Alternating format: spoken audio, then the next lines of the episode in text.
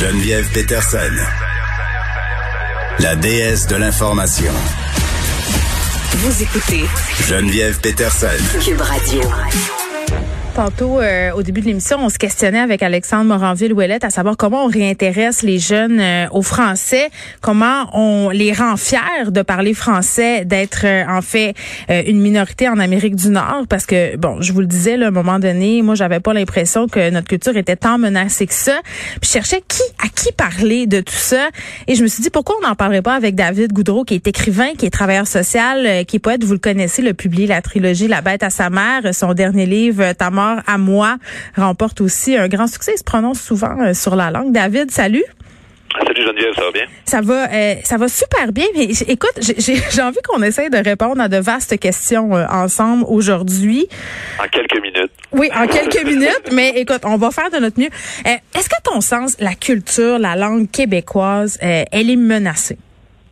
Ben, je pense qu'elle l'est, mais qu'il faut euh, il faut pas voir ça comme une espèce d'absolu, que c'est une menace euh, à court terme, une menace totale. Ce qui est clair, c'est que euh, il faut en prendre soin, puis qu'il faut surtout la, la, valoriser. Moi, je pense qu'il y a un côté mettre un cadre légal qui peut être très intéressant. Mm-hmm.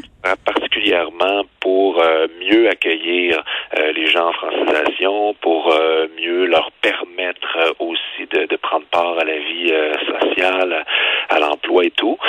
Mais euh, j'ai l'impression qu'il y a, y a, une espèce de, de marge qui bouge de d'une décennie à l'autre, d'un intérêt, d'un intérêt euh, très relatif finalement pour euh, pour la langue. Disons-le, on n'est pas dans l'engouement des, des, des, chanteurs engagés des années 80, même en fait 70. Ben fin 70, oui. Ouais, c'est ça. Après le, le référendum, ça, ça, a un peu chuté drastiquement mais euh, j'ai l'impression qu'il y a quand même euh, non seulement un intérêt qui est là, mais qu'il y a eu un regain, entre autres, avec euh, le rap, quoique parfois ça va être mélangé, ça va être très franglais, puis on peut questionner à ce moment-là à quel point ça va être efficace. Mais je crois que les jeunes, oui, s'intéressent à la langue et qu'en ce moment, grâce à la poésie, entre autres, il y a beaucoup de poésie sur Instagram, il y a beaucoup de, de jeunes qui publient leurs poèmes sur différentes plateformes ou qui, qui s'intéressent à, genre littéraire-là.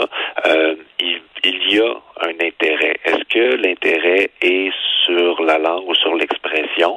Moi, je pense qu'à ce moment-là, euh, l'important, c'est surtout d'y voir le gain qu'on peut y faire. À partir du moment où tu veux écrire, tu veux publier tes textes, euh, ben si tu, tu veux bien le faire, si tu mm. veux maîtriser la langue avec la, laquelle tu le fais, ben pour moi, c'est génial.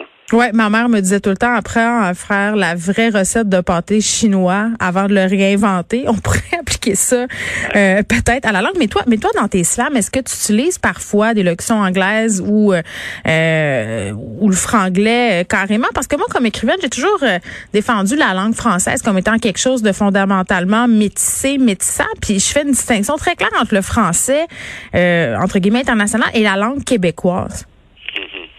Ben oui, effectivement, je suis plutôt d'accord avec toi. Il y a un français québécois qui est là avec euh, des, des, des, je pense, des milliers de, de, de mots euh, ben oui. qui n'auront pas exactement le même sens euh, qu'en France. Il y a des québécismes, il y a des emprunts aux langues des Premières Nations. Il y a plein de, de particularités. Donc, on a notre propre français qui est pas meilleur ou pire que celui du Mali, de la Belgique ou, ou de la France.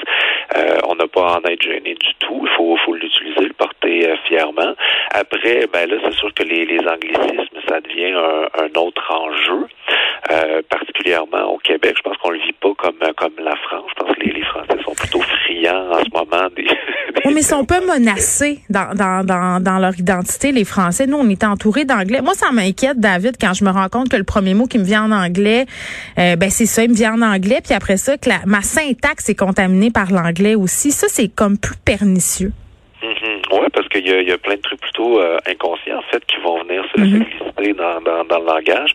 Euh, puis, c'est ce qui, je crois, doit être rendu intéressant euh, à, à, débusquer. Euh, c'est ce qui doit nous, nous préoccuper. Puis, on doit le faire de façon, euh, j'ai envie de dire, plaisante, parce que se faire taper sur les doigts, se faire ramasser parce que notre français n'est pas parfait, personne n'aime ça. Puis, c'est pas ce qui va nous, nous niveler par le haut, je crois.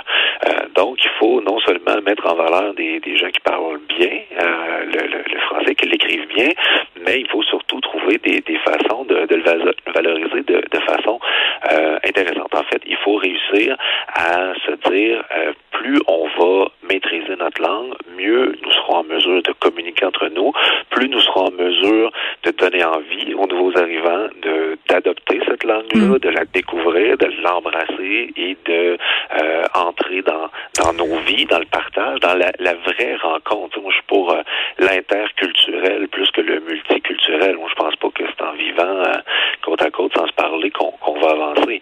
Et au Québec, ça devrait être en français. Ben oui, puis quand j'entends ma fille de 14 ans me dire qu'il n'y a rien d'intéressant qui se fait au Québec, notamment sur le plan culturel, moi ça me fait grincer des dents. Il faut les réintéresser à ce qui se fait au Québec au point de vue de la culture. Ça peut passer par les livres peut-être? Oui, entre autres, entre autres. Puis bon, on parlait de poésie tantôt. Les, les, bandes de recueil ont presque doublé, donc ça déjà c'est euh, intéressant. Euh, J'ai l'impression aussi qu'avec une certaine participation aussi euh, à la culture, on s'y intéresse mieux. Donc euh, quand on des, ateliers de création dans les écoles, souvent ça fonctionne vraiment bien. Il y a des jeunes qui découvrent des talents. Après, on les euh, redécouvre sur des, des scènes de micro de slam ou justement ils publient sur Facebook, Instagram ou autre. il faut mettre faut essayer en fait, faut vraiment y aller euh, de, avec la, la, la, plus grande euh, offre possible, essayer de piquer la curiosité, peut-être aussi euh, valoriser ce qui existe déjà et qu'on sait être euh, intéressant. Des, des classiques de la littérature qui, qui parfois ne sont même pas abordés, ne sont même pas effleurés dans tout le, le, le parcours scolaire. Donc, euh, est-ce que c'est euh, au gouvernement de le faire? Est-ce que c'est euh, aux parents, aux écoles? Est-ce que c'est une responsabilité citoyenne? Est-ce que c'est aux médias de le faire aussi? Donc, euh, faut, faut, faut se questionner. Tu sais, pour, pour les jeunes, si on prend juste l'exemple, mais par rapport à, à la littérature, en ce moment, il se passe pas grand-chose à la télé pour notre littérature, alors que c'est très important, c'est immense. Puis si tu es à l'école l'après-midi, ben t'entends rien non plus à la radio là, sur, sur la littérature. Donc, euh, à quel point est-ce qu'on peut les convaincre que c'est important puis que c'est merveilleux de, de, de, lire des livres si, dans les faits, euh, on leur en présente seulement à l'école en leur imposant des exercices? Oui, puis, puis puis si on lit pas nous-mêmes. C'est ce que j'ai envie de ah, dire. David, merci. merci. Faut que je te laisse aller. David Goudreau, qui est écrivain, euh, travailleur social, euh, poète. Euh, bon, on se parlait de la place du français chez les jeunes dans notre culture. Puis, puis c'est vrai que l'approche répressive, en tout cas, c'est important qu'on ait cette réforme-là de la loi 101. Là, je pense que c'est fondamental qu'on qu'on se le dise. Mais au sein de la population jeune, l'approche répressive, ce n'est jamais gagnant, à mon sens. Puis vraiment, ce que David disait sur la revalorisation du français, que ce soit à l'école ou dans l'espace public. Je pense que ça doit euh, repasser par là, qu'on redéveloppe un certain nationalisme culturel identitaire, parce que la menace de la globalisation de la culture, elle est là. On l'expérimente chaque jour. Et là, je suis pas en train de dire qu'il faut se refermer sur nous, là, qu'il faut pas consommer de culture d'ailleurs. Mais je pense qu'il faut placer notre culture sur le même pied. Souvent, je trouve qu'on a un peu un complexe d'infériorité. On a tendance à penser euh, que qu'est-ce qui se fait, par exemple, en termes de séries, là, dans les pays scandinaves, c'est donc meilleur que chez nous, cinéma américain, c'est meilleur. C'est pas meilleur, c'est différent.